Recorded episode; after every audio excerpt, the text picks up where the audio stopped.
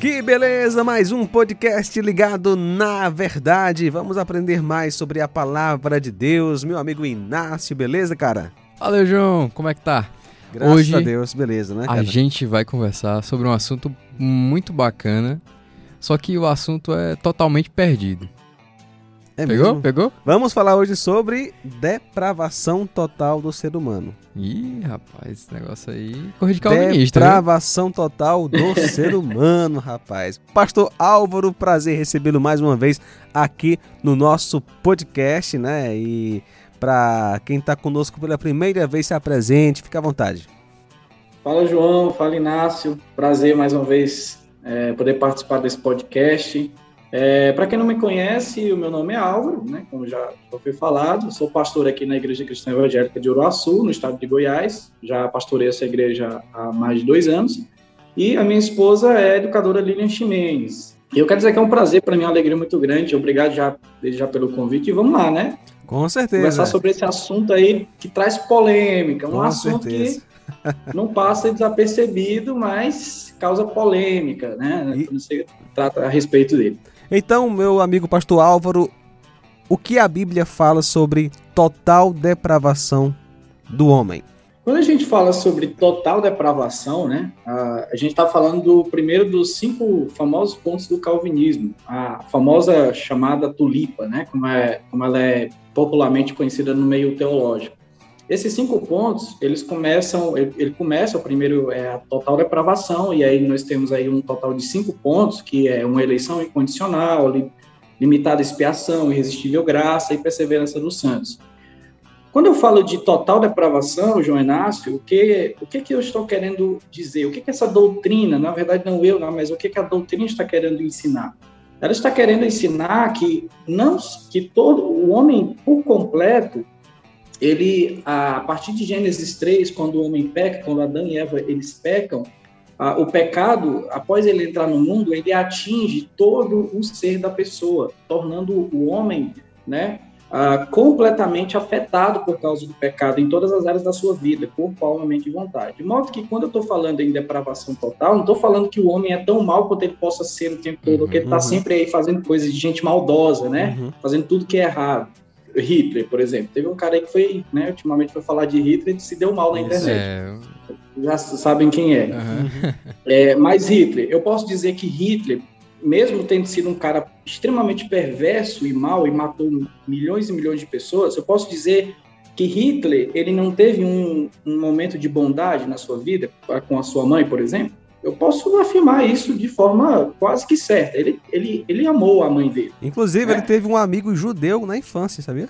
É, pois é, então eu, eu não posso dizer que Hitler ele era um cara totalmente mau o tempo todo.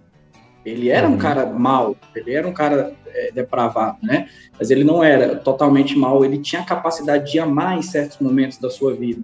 Então, quando eu falo que a total depravação ela afetou o ser humano de uma forma completa, eu estou falando que nós somos regidos por uma natureza pecaminosa dentro de nós que sempre está nos levando e nos puxando para o lado contrário da lei de Deus e da vontade de Deus. Uhum. Ou seja, não há nada que o pecado em nós não tenha atingido. Então, nós estamos por completo sendo guiados por essa natureza pecaminosa uh, dentro de nós. Olha o que a Bíblia fala. Ela nos ensina claramente no Salmo 55, versículo 1, onde o salmista Davi vai dizer: Eis que em pecado fui concebido, né? Ah, uhum. Em iniquidade fui formado e em pecado me concebeu a minha mãe. Se a gente for lá para o Novo Testamento, o apóstolo Paulo, na, na sua carta aos Romanos, no capítulo 3, versículo 19, versículo 9 a 18, ele vai dizer, o apóstolo Paulo vai nos ensinar que não existe nenhum, nenhum homem bom, nenhum homem justo, não há nenhum sequer. Ele fala que todos os homens estão sob ou debaixo do pecado. E o que, que isso significa para nós? Que todos nós somos controlados por uma natureza é, de pecado o tempo inteiro, dentro do nosso isso é interior, é dentro de nós. Uhum. Prova, é a prova disso, cara, pode observar que é, Vamos lá, toda criança, eu já sou pai de um garoto de quase é, de mais de sete meses, a gente vê que toda criança começa a ter uma tendência para aquilo que é errado, começa a se zangar, é quando a gente não, não dá uma coisa. Nunca, nunca, ninguém espera que uma criança vá sempre é, se comportar direitinho, a gente já sabe que ela vai ter uma tendência é. para aquilo que é uhum. errado. Ele não precisa ensinar a criança o mal, ela já nasce, já nasce sabendo, sabendo fazer o mal. É. Fazendo birra. E vai, e vai liberando de acordo você... com a idade, né? O potencial, isso. por aí vai. Você percebe isso claramente na atitude de uma criança. Exatamente, é um, é um perfeito exemplo do que uh, essa doutrina ela nos ensina, né? Uh, então, a acusação de Paulo, é, no capítulo 3 de Romanos, é bem profunda e, e, bem radical. Já foi cinco minutos aí, né? Já. Ela é bem profunda e bem radical. Em nossa humanidade, a nossa humanidade ela, ela é tão corrupta que nós não fazemos uma coisa boa sequer. A gente for olhar esse texto de Paulo, ele vai dizer.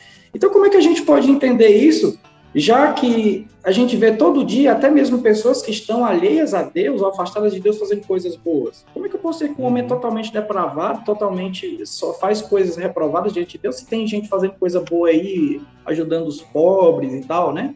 A explicação disso é porque após a queda, a imagem de Deus ela não foi completamente apagada do ser humano há resquícios da imagem de Deus dentro do ser humano. E é por isso que até pessoas como Hitler, um homem completamente perverso, que foi na sua época, ele pôde demonstrar atos bons ainda, né, de certa forma, porque a imagem de Deus ainda continua na pessoa, ainda que arranhada. Essa imagem ela foi perdida por causa do, do pecado.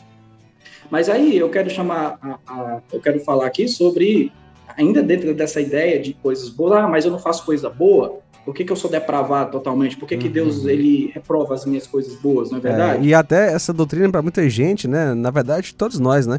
Somos, o nosso orgulho é afetado, né? É, o, o orgulho do ser humano é afetado. Exatamente, mexe diretamente na questão do nosso orgulho. E aí é onde o, o, o que os reformadores vão chamar de virtude civil. O que, que é essa virtude civil? Significa que mesmo pecadores caídos como nós podem nós podemos nos abster de roubar, por exemplo, a gente pode nos abster de praticar atos, uhum. aliás, nos abster não, a gente pode praticar atos de caridade e de bondade, normalmente, mesmo sendo criaturas caídas, nós podemos fazer isso. E por que que esses nossos atos, de, mesmo de caridade, de bondade, eles não são considerados como atos bons? É, segundo a perspectiva de Paulo no capítulo 3. Porque, ainda que essas coisas boas que nós façamos, que, que estejam previstas na lei de Deus, Deus não fala para a gente ajudar os pobres, uhum. os necessitados, ainda que essas coisas boas que o homem faça, mesmo na situação de queda, sejam boas e estejam conforme a lei de Deus, quando Deus ele avalia as ações, ele não só avalia, e aqui eu quero chamar a atenção para um ponto muito interessante, muito importante dessa doutrina é, que ele não só avalia o fato externo do que você está fazendo, mas ele avalia a motivação interna. E a motivação interna exigida para tudo que nós fazemos é o quê? É o amor a Deus. Uhum. Então, quando eu posso dizer que uma pessoa, quando está fazendo um ato de bondade, ela está pensando no amor dela a Deus? Uhum. Provavelmente é. nunca. É, basicamente, nunca a gente, a não ser que seja uma pessoa, claro, que já teve o coração dela transformado, é, por Jesus Cristo, essa pessoa nunca vai pensar em fazer um ato de bondade por amor a Deus ou para honrar a Deus. Ela não vai estar pensando nisso. As coisas boas que nós fazemos no dia a dia, na maioria das vezes, é motivado pelo que, o João Inácio? Pelo interesse, não pelo interesse de honrar a Deus, mas por um desejo de proteger os nossos próprios interesses. Verdade. Quer um exemplo disso? Esses dias eu vi um cara lá no TikTok, passando, assistindo lá o vídeo do, do TikTok, que o cara, é, é, o rapaz ajudava as pessoas com 200, com 300, com mil reais, ele chegava assim e dava na, um uhum. monte, 300 para a pessoa que estava ali vendendo picolé.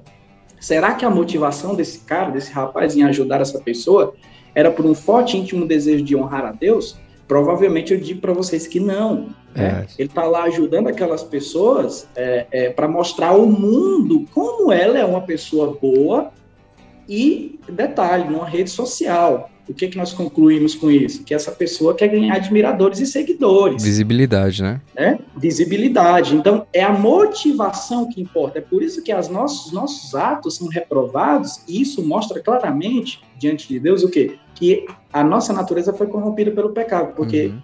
outrora, quando a gente era um, nós fomos criados, Adão, o perfeito Adão, lá no Éden, né? Já, já caminhando para o final. Quando a gente foi criado lá no, no, no, Éden, a gente tinha uma santidade positiva, ou seja, tudo que a gente fazia, tudo que Adão fazia, o desejo, o interesse dele era sempre o quê? Honrar a Deus. Agora não, o interesse é ser, por causa desse pecado que há dentro de nós, essa, essa corrupção, O nosso desejo é sempre interesse próprio, né? A gente não pode dizer que isso tem validade para a salvação do homem. É, você tocou num ponto interessante, porque mesmo que a pessoa tente fazer alguma coisa por amor a Deus, para ser aceita por Deus por causa daquela obra específica, a situação do, do pecado dela é tão grave diante de Deus que ela não consegue ser aceita por Deus por aquilo que ela faz, né? Uhum. Digamos, ah, cara, realmente eu estava com interesse próprio. A partir de agora eu vou tentar chamar a atenção de Deus com boas é. ações. É para ele me aceitar. Mesmo que o cara tenha essa consciência de fazer para querer agradar a Deus, né? Essa situação de total depravação, é, essa culpa do pecado, né, nos afastou é, de Deus de uma forma que o ser humano não consegue por conta própria se aproximar de Deus, né? Uhum. E aí que eu pergunto,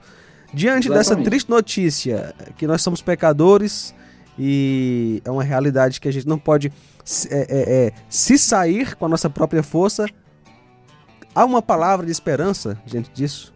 Há uma saída, há uma salvação. Sim, sim. O, o apóstolo Paulo, na carta, ainda no capítulo 3 de Romanos, a partir dos versos, do versículo 21 até o 26, ele vai dizer que, ok, tá tudo perdido, tá todo mundo perdido, tá? Ele bate o martelo ali e diz que tá todo mundo condenado.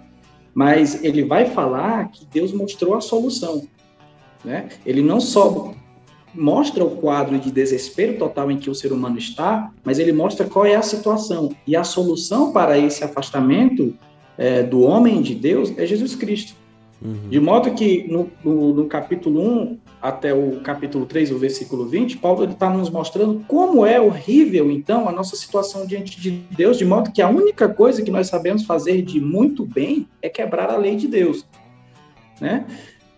O que nos coloca como culpados, então, diante de Deus. A nossa situação, a nossa sentença é de culpados diante de Deus, mas isso é mudado a partir do versículo 20, quando ele diz que a justiça de Deus, isto é, a única forma do homem ser salvo é pela fé em Jesus Cristo. E essa justificação, João Inácio, ela é dada a todo homem que Deus regenera. Portanto, a única forma do homem ser declarado justo e de o homem fazer alguma coisa que Deus aprova é através de Jesus Cristo, através da fé em Jesus Cristo.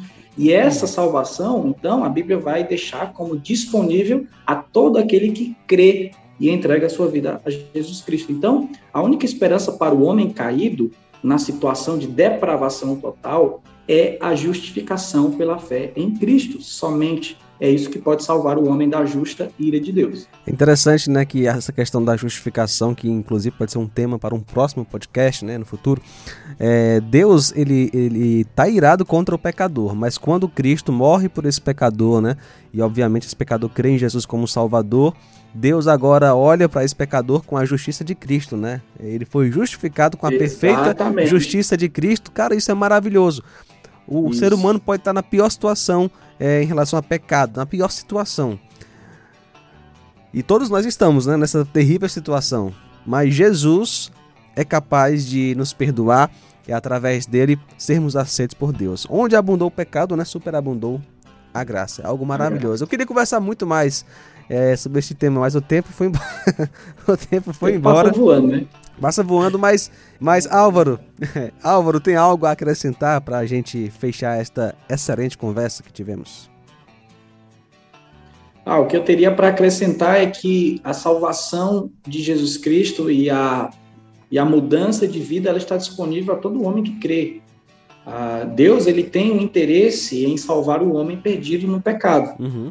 Uh, e a única forma, então, da gente alcançar, como já foi dito, essa justificação aí, é pela fé em Jesus Cristo. A única forma de a gente conseguir alcançar a salvação e da gente escapar dessa condenação e, e, e sair de debaixo dessa ira de Deus é através de Jesus Cristo. Então, eu quero estender a você que está nos ouvindo o convite para que você receba Jesus Cristo como seu único suficiente Salvador pela fé. Porque é a única forma com a qual você vai conseguir, então, então, entrar no reino de Deus, entrar no céu. Então, essa salvação está disponível para você. Muito bom, pastor Álvaro, muito obrigado, viu, pela disponibilidade mais uma é vez. Valeu, Inácio. Valeu. Felizmente o tempo é curto, mas teremos, se Deus quiser, mais oportunidades. Foi uma bênção. E você que teve ligado conosco, manda esse podcast aí para os seus amigos, sua família, tá certo? Esta foi mais uma produção da Rádio Ceará FM 102,7.